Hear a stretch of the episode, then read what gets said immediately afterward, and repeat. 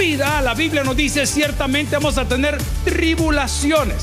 Y tribulaciones son problemas, pero ningún problema es para siempre.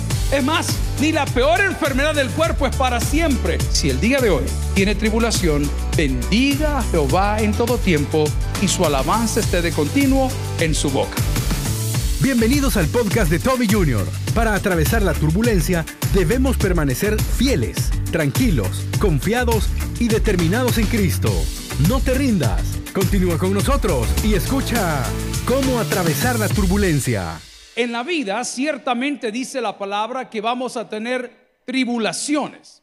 Y la tribulación lo podemos asemejar o comparar con la turbulencia. Diga conmigo, turbulencia. Y una de las cosas que más aflige cuando uno se sube a un avión es la turbulencia. Y cuando ese avión se comienza a mover, muchos de nosotros perdemos la paz, perdemos la conciencia y perdemos la cordura.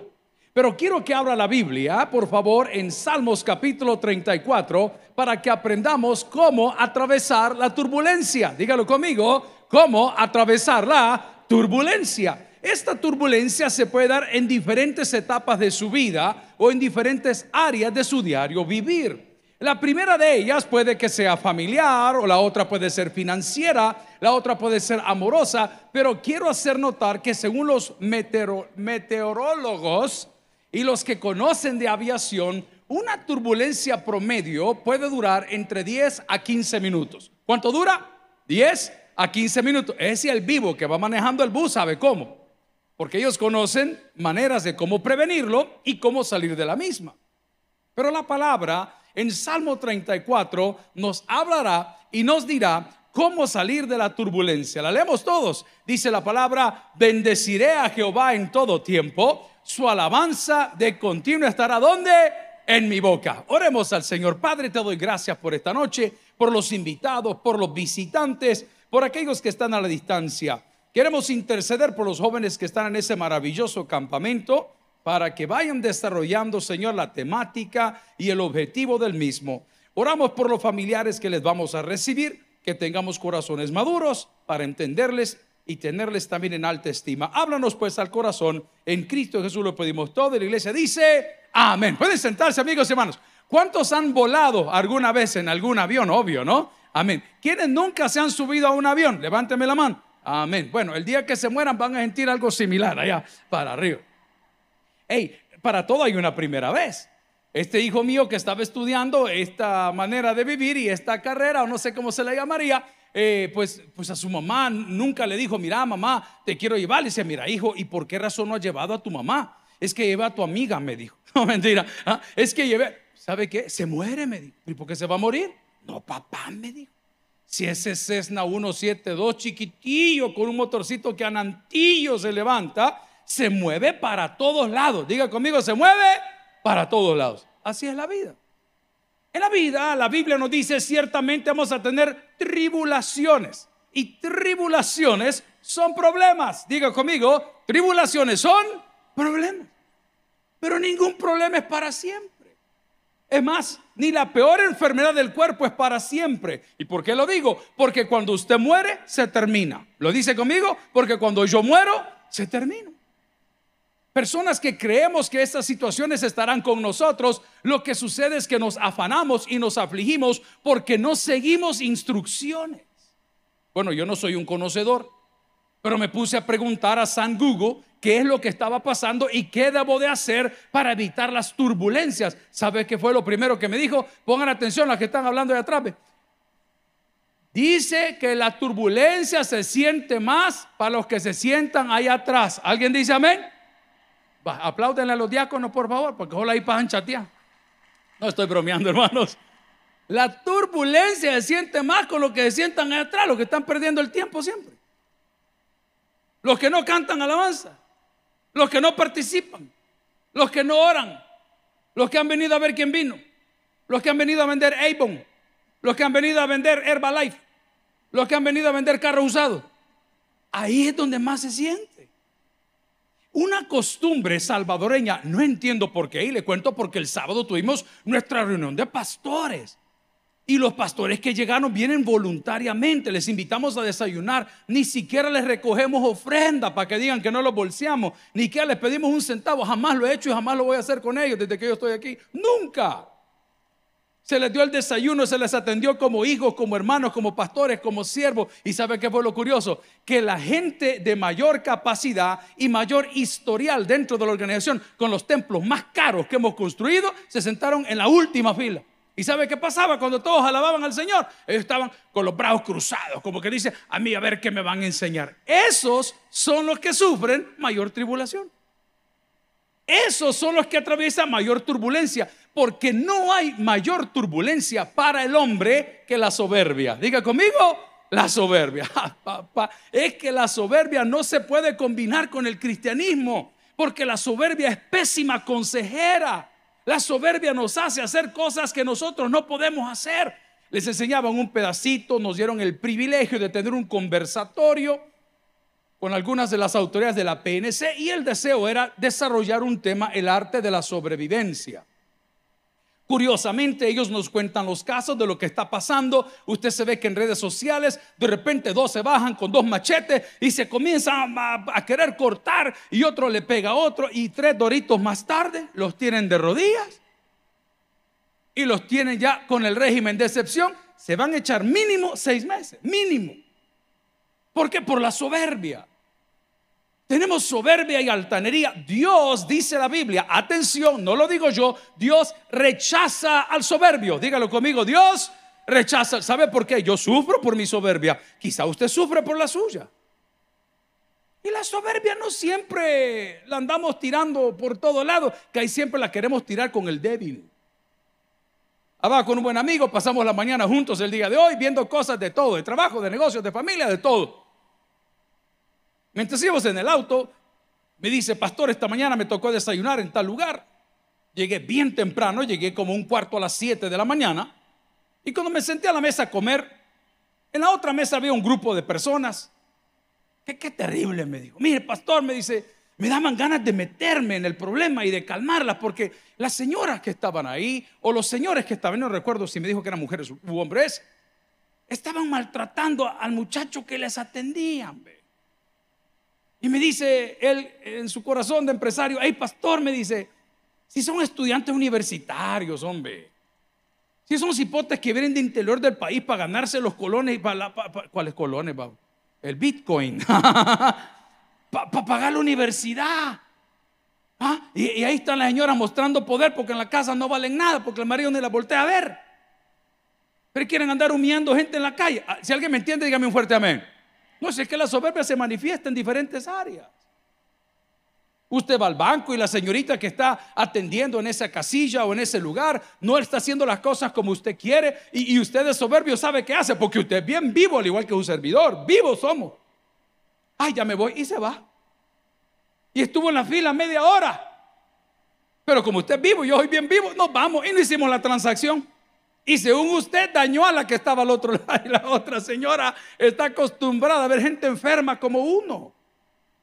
Llega a la unidad de salud y comienza. Es que aquí no atienden. Es que en esta unidad de salud no hay medicamento. Es que en esta unidad de salud se mete el agua. Es que en esta unidad de salud ni los inodoros. Y nunca has pagado un peso de impuestos.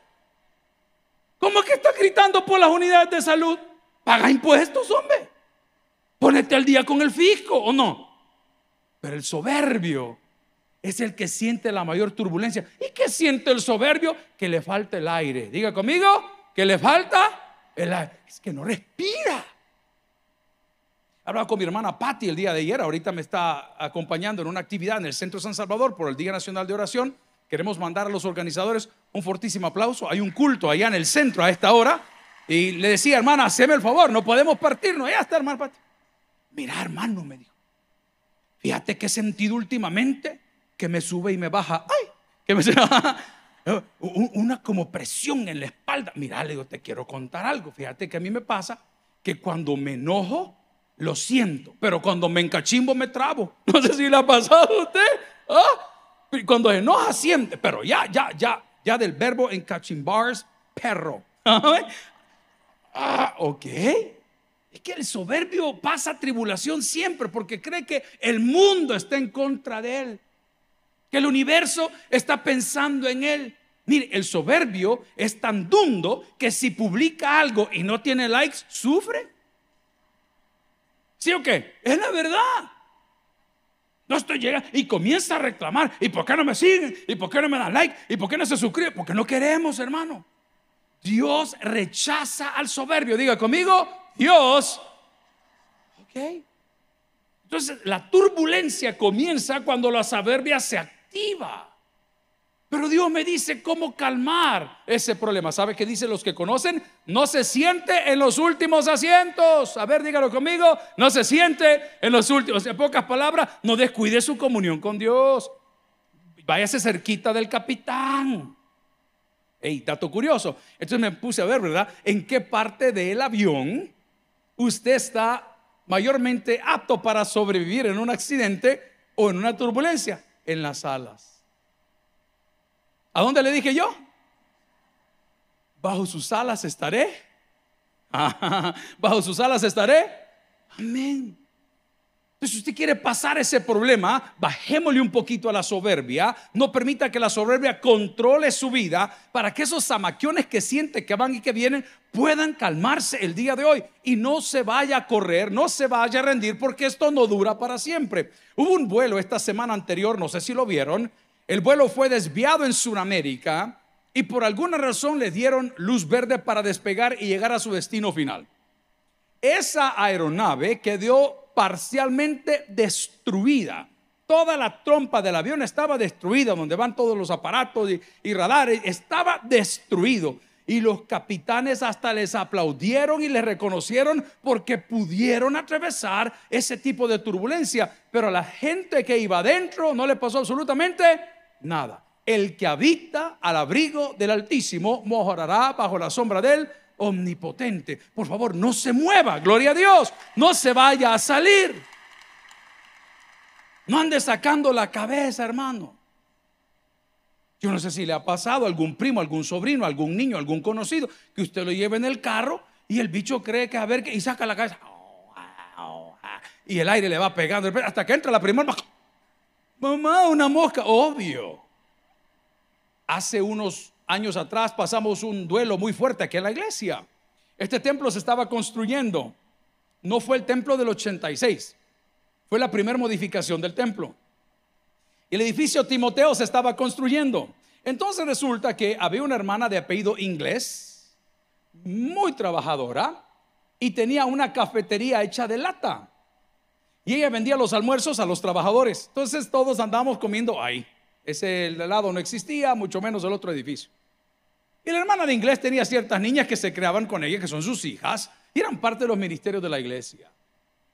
En un paseo que hicieron a saber a qué playa de parte de la colonia, no me acuerdo cómo fue el asunto, la niña se subió al bus y cuando iban en el bus ella sacó por curiosear la cabeza y no se percató que había un poste en el camino. Esa criatura perdió su vida. Me recuerdo el duelo fue para todos porque las conocíamos desde muy chiquitas, de muy niñas. Amigo y hermano, en estos tiempos yo le recomendaría que no ande sacando la cabeza fuera de la cobertura de Dios. Diga conmigo, fuera de la... No lo haga, hermano. No lo haga. Mire, yo como soy una rata de ciudad, nunca ando en el sol. Pero hoy que fuimos a Tierra Santa, fuimos a Israel y pasamos al otro lado caminando, el sol estaba terriblemente fuerte. Y todavía llevaba un sombrero o una gorra, algo que poner ahí, ¿verdad? Pero terriblemente fuerte. Y por más cosas que usted se ponga, siempre se ve afectado. Cuando yo regresé después de 13 días de estar con mis hermanos por allá, me recuerdo que yo me tocaba la espalda, mi espalda me ardía. Cuando usted se sale de la cobertura de Dios, tenga por seguro que va a venir golpeado tenga por seguro que puede venir herido. Tenga por seguro que va a venir maltratado. Y no hablo de la iglesia, no me lo tome la iglesia como el templo. Y dije de la cobertura de Dios. O sea que en estas pocas fechas que nos quedan especiales, usted llega al grupo de AA o al grupo de neuróticos o de narcóticos y dice, señores, vengo a despedirme del grupo porque ahí nos vemos en enero. Hermano, esta puede ser tu última zumba. Palabra de Dios alabamos, Señor. Esta puede ser tu última zumba. Miren, es que cuando nos alcoholizamos, pues perdemos el piso. Hay hombres que se ponen violentos, otros cariñosos. ¿Ah? Se ponen tediver. Y usted dice, ¿y este qué le pasó? Dos cervezas comienza a tocar al compadre. ¡Uy! No sabemos. Esta puede ser tu última borrachera.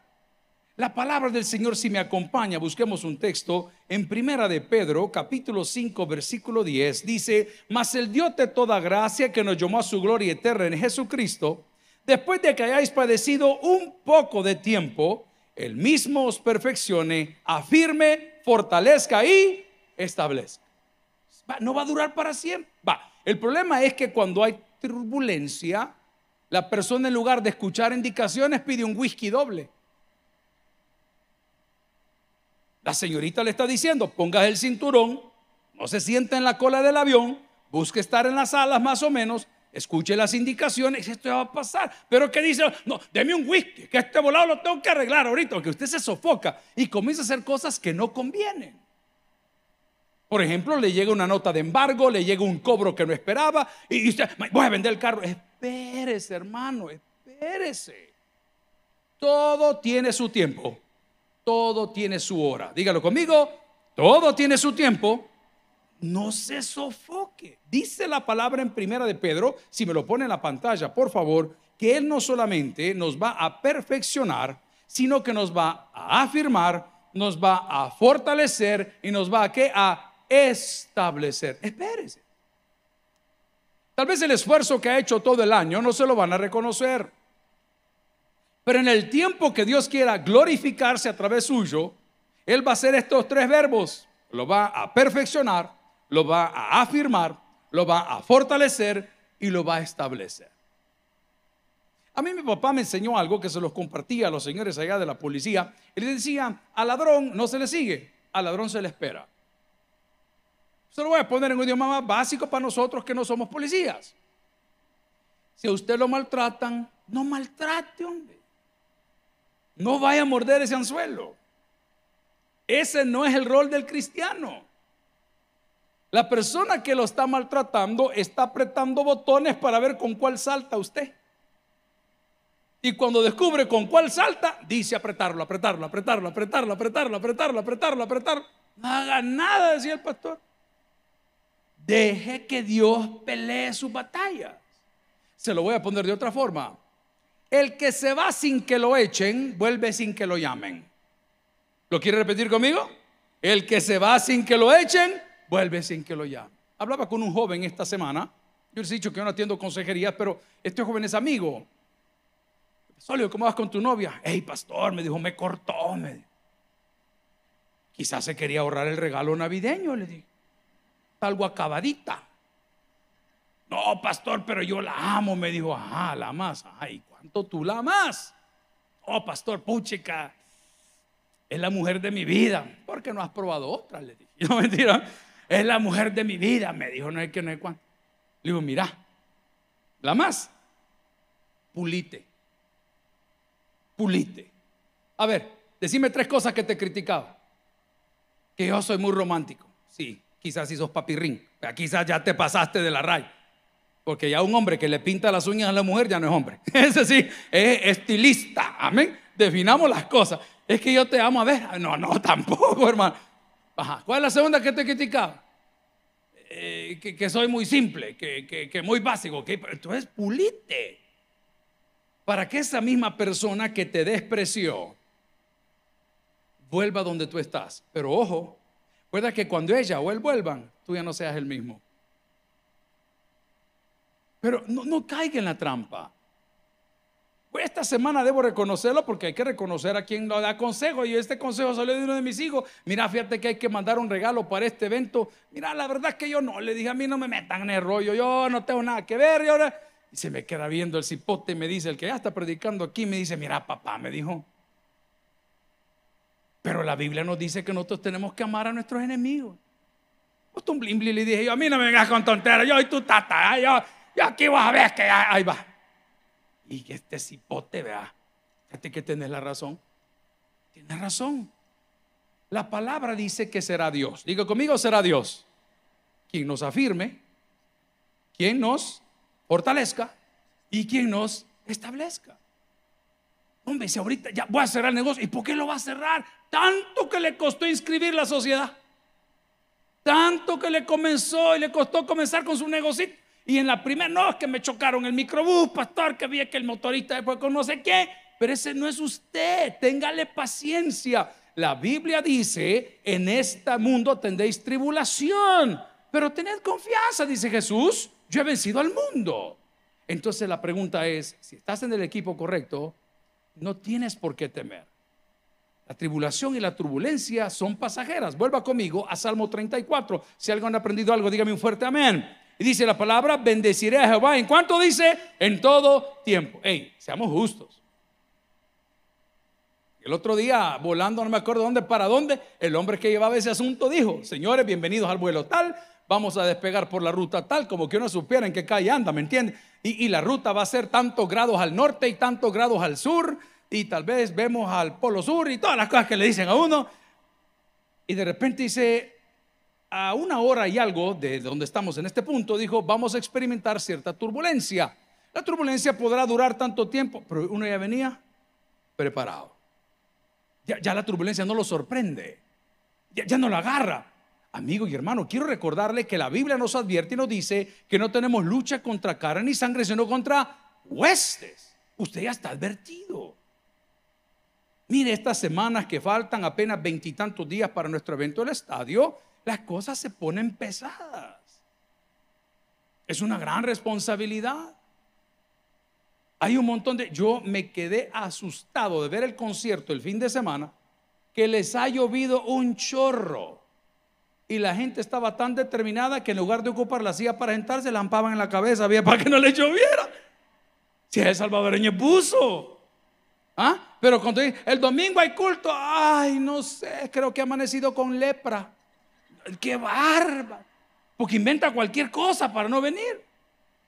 Usted ya está advertido. La palabra del Señor nos dice, entonces bendeciré a Jehová en todo tiempo su alabanza. Diga conmigo, su alabanza. Va, hablemos de su alabanza y hagamos un chistín, a chistín de eso del avión. ¿Qué sucede cuando ese asunto se comienzas a maquiar? Primero venías, cuando lleguemos a París, vamos a ir a comprar aquí, vamos a ir a... Y de repente cuando comienzas a maquiar que sale volando el pollo campero, los chicharrones y las regias, ¿qué sucede? ¿Qué se oye en todo el avión? ¿Qué se oye? Padre nuestro que estás en el cielo, santificado sea tu nombre, venga tu reino. Ok, exacto. Su alabanza en mi boca estará. No lo digo yo. La Biblia dice, estás cargado, estás cansado, estás triste. ¿Qué dice? Cante alabanzas. Ojo, si usted tiene un corazón roto por algo que ha pasado en estos días, la Biblia nos recomienda que no escuchemos ese tipo de música que es como echarle vinagre al jabón. Cuidado. Es el problema de la música romántica. Cuidado. Está criticando, solo estoy contando. Está pasando por una etapa difícil y en lugar de fortalecerse con música de Bad Bunny, está bien. A ver, usted aparece cantando unas cosas de José José. No, usted no puede hacer eso. Cante alabanzas al Señor. Una de las que mayormente me fascina es aquella que canta el gran de, la alabanza Marcos Witt. Dios ha sido bueno. Dios ha sido bueno. Dios ha sido bueno. Y cerramos diciendo, bueno es. ¿Alguien dice amén esa palabra? No importa si nos dieron o nos quitaron. Amén. No, no importa si no tienen o nos quitaron. Ojo, y, lo he venido insistiendo, no sé si fue aquí, no sé si fue en la iglesia donde predicamos, pero le dije, miren, cuando Dios te comienza a limpiar la argolla, la argolla de amigos, atención, tú y yo lloramos. No, hombre, fulano, hombre, si éramos cheros, papá, 18 años, panita, panita, y mírenme ahora, tranquilo, porque Dios te está promoviendo. Preste atención. Dios te está promoviendo. Esto no es nuevo. Cuando Josué lo vendieron los hermanos a los ismaelitas, que lo dieron por muerto ante su papá y lo comerciaron por dinero, ese tipo lloraba.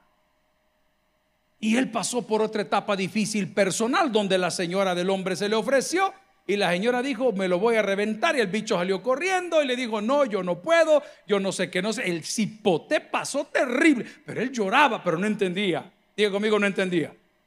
Yo lo he predicado por años y no voy a retroceder. Dios te quita lo bueno para darte lo mejor. Deje de llorar por lo bueno. Deje de llorar por lo bueno. ¿No le pasaba a usted que cuando estaba comiendo el sorbetito de carretón, de ese que le ponen miel e incluye servilleta. Amén, porque cuando se come el cono va pegada, ahí va con todo, ¿verdad? ¿No le pasaba a usted que cuando ya iba a hacerle, ¡pum! Se le caía el pedacito, como que era cole boxer, así el voladito. Ay, decía el señor del carretón, se le cayó al niño, qué jugado. Amén. ¿Y qué hacía el señor? Agarraba y le echaba, ven, hipote, ve. Eso hace Dios. Hay gente, pongan atención mujeres, hay gente que cree que te ha dejado. No, no. El Señor te ha tomado. Son dos cosas diferentes. Si es trozo de patán que vivía con vos, que no te puedo comprar ni que era una casa ni un carro, y, que vale, pues. Yo tengo testimonios en esta iglesia que nunca me voy a cansar de decirlo un tipo abogado, pero con una buena empresa, tenía dos hijos, su esposa de la iglesia, de repente se enamoró, si a todo el mundo le puede pasar. ¿Y qué sucedió? Tiró al trasto toda su vida, la dejó sin carro, sin casa, sin colegiatura, sin nada. Y yo recuerdo haber conocido a esa mujer así, sin nada. ¿Y cómo vamos a hacer? ¿Y cómo vamos a hacer? Es impresionante lo que Dios hace. Dígalo conmigo, es impresionante lo que sabe que hizo Dios. La honró no fue a los chupaderos, no fue a meter al majahual ni al tunco, se fue a meter a una iglesia y ahí se quedó con sus hijos. Y poquito a poco comenzaron a salir, comenzaron a salir, comenzó con su negocio, después de tener su propio negocio, sacó su propia casa, pagó su casa, compró su auto, pagó su auto, se graduaron sus hijos como profesionales y cuando había terminado la platada apareció el Vivian otra vez. Hola fulana, no, le dijo, y no vamos a querer, le dijo la niña. ¿Ah? Es que usted dice, fulano me dejó, fulano me echó. Papaito, Dios te está promoviendo. Vaya conmigo a la Biblia, busque un texto y vamos a Primera de Pedro. No, vamos a Romanos 5, Romanos 5, 3 y 4. ¿Qué dice la palabra? No solo esto, sino que también nos gloriamos en las tribulaciones. Un compañero de trabajo vino el lunes aquí a la iglesia y le faltaba un cuarto de la cabeza. Se lo mochó en una esquina. Y yo lo vi que todavía habla, dije yo, amén. Pero venía con un gran hoyo aquí. Y andaba la, la venda, no sé, la gasa. La gasa pegada aquí. ¿Qué te pasó? Le digo. Nos ha quedado medio jugado, va. No, ¿qué te pasó? Es que vi, pastor, que estamos con los niños en la casa y estamos jugando y como Argentina no sirve, está bien. Entonces de repente Messi nada que ver y, yo me deslicé y me reventé la capa. A eso me gozo en las tribulaciones. Imagínense lo hubiera visto como un montón de pirurris que trabajan aquí. Gripe el lunes, el día 2 alergia, el día 3 le pica el buche, el día 4 tiene caspa, el 5 le pican las patas. Solo de permiso pasan. Pero ese vino sin la mitad del cerebro, el gran golpe que tenía. Feliz. Y le digo, mira, por favor, no te asolies. No te vayas a agachar, se te va a salir la masa gris. No, no, no. Feliz. Diga conmigo. Feliz. Esto lo dijo el apóstol Pablo. Se vivir en abundancia se vivir en necesidad. You manage that, si usted sabe manejar eso, usted ya la hizo, hermano. ¿Sabe quién otro lo dijo más fuerte? Pero este fue duro porque este sí era billetudo. Job. Jehová dio, Jehová quitó, sea por los siglos, Jehová bendito. ¿Alguien recibe esa palabra el día de hoy? Entonces, gloria a Dios, que no le lleve su felicidad, que no le lleve su gozo, que no le lleve, no, no, no, si son cosas materiales. Yo soy apegado a las tonteras y por eso sufro. A mí cuando un pájaro me mancha el carro, yo quiero matar al pájaro. Porque a uno le cuesta, ¿me entiende? Pero entre más apegado soy, más sufro. Tenemos que ser desapegados, hombre. Por eso la palabra me dice en Romanos 5, si lo quiere leer conmigo. Y no solo esto, sino que también nos gloriamos en las tribulaciones, sabiendo que la tribulación produce madurez, crecimiento, desarrollo. Miren, señores, las redes sociales son terribles. Hoy los juicios ya no son ni legales, son linchamientos públicos. Y si a una loca le ocurre decir que usted hizo una tontera y lo afirma, el mundo entero se le viene encima. O si un loco dice que le hizo una cosa a otra señorita, se le viene el mundo encima. Y usted no puede. ¿Y cómo se defiende? Si a lo lincharon, usted ya está condenado. Tranquilo. El que ríe de último, ríe mejor. Y oiga lo que le digo. Ese mismo error que cometió será el mismo error que lo va a destruir. Ya va a ver. Porque gallina que come huevo Está en Tobit 1.1. Ah, no va a cambiar. Entonces, por eso la palabra allá al otro lado nos dice tener por sumo gozo cuando dice diversidad de pruebas. Porque esta prueba, como dice Romanos, que produce paciencia. Luego dice la palabra, y la paciencia prueba, y la prueba esperanza. A mí eso sí me gusta. Le conté que fui a los exámenes, ¿verdad? hoy que estoy viejo, hay que ir dos veces al año, me dijeron, dos veces al año. yo solo voy una vez al año. Entonces el día que fui, usted sabe que uno siempre quiere engañar al doctor. Entonces me dijo, tiene que estar en ayunas, me dijo, 12 horas. Pero las últimas dos, hermano, yo me harté como que no había mañana. Yo, pero dice, pues, dos horas de ayuno, según yo, el equivalente calórico de la mañana. Y cuando llegué al examen y me pinchan para ver lo del azúcar, mire, pastor me dijo, el azúcar la tiene en 106. Ah, le digo, ¿y? No, es normal, me dijo. Usted es más dulce. ¿Ah? No, me dijo, tiene que bajarle. ¿Pero, ¿Pero qué es lo que tengo que hacer? No, usted tiene.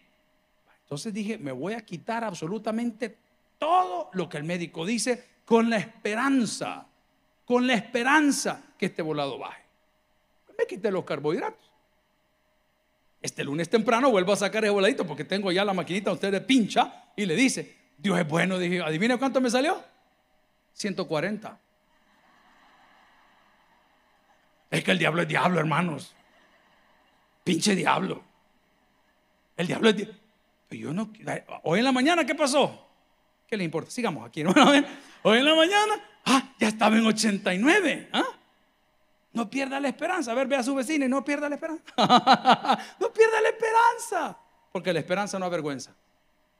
La esperanza no avergüenza. Vaya conmigo en la Biblia y busque por favor 2 Corintios 1. 2 Corintios 1. Y dice, bendito sea el Dios y Padre nuestro Señor Jesucristo, Padre de misericordias y Dios de toda consolación. Siga conmigo. El cual nos consuela en todas nuestras, en todas nuestras es que eso es bello. A mí me encanta, hermano. A mí eso me llega. No sé, hay gente que tiene muchos detalles. Yo creo que eso habla muy bien de las personas. Va de visita a un lugar y lleva un detalle. Qué bonito, ¿no? Dios nos consuela. Y estoy pensando en los premios de consolación de consuelo. Qué bueno. No, no, no, no te vas a ir con las manos vacías. Dios no te va a dejar avergonzado. Entonces, ¿cuál es mi planteamiento el día de hoy? que si estamos atravesando turbulencia o tribulación, volvamos al Salmo 34, donde dice, bendeciré a Jehová en todo tiempo, su alabanza está de continuo en mi boca, en Jehová se gloriará mi alma, lo dirán los mansos y se alegrarán. Corra conmigo al 19 que tengo que aterrizar. dice la palabra, muchas son las aflicciones de quién? Del justo, pero de todas ellas que dice la palabra, ¿alguien recibe esa palabra el día? Vamos a ver si hemos aprendido algo. ¿No se siente? Los asientos de atrás. Siéntese a nivel de las alas porque en sus alas estará seguro. No saque la cabeza fuera de la cobertura de Dios, porque va a venir herido o va a venir golpeado. Si la tribulación se pone brava, recuerde que dura entre 10 a 15 minutos. Recuerde que la nave donde usted está volando, que la familia está diseñada para aguantar todos los G's, toda la fuerza G que sea, no se va a quebrar. Recuerde que el piloto que lleva a cargo esa nave, que es nuestro Señor Jesucristo, tiene la capacidad de salir de los momentos de dificultad.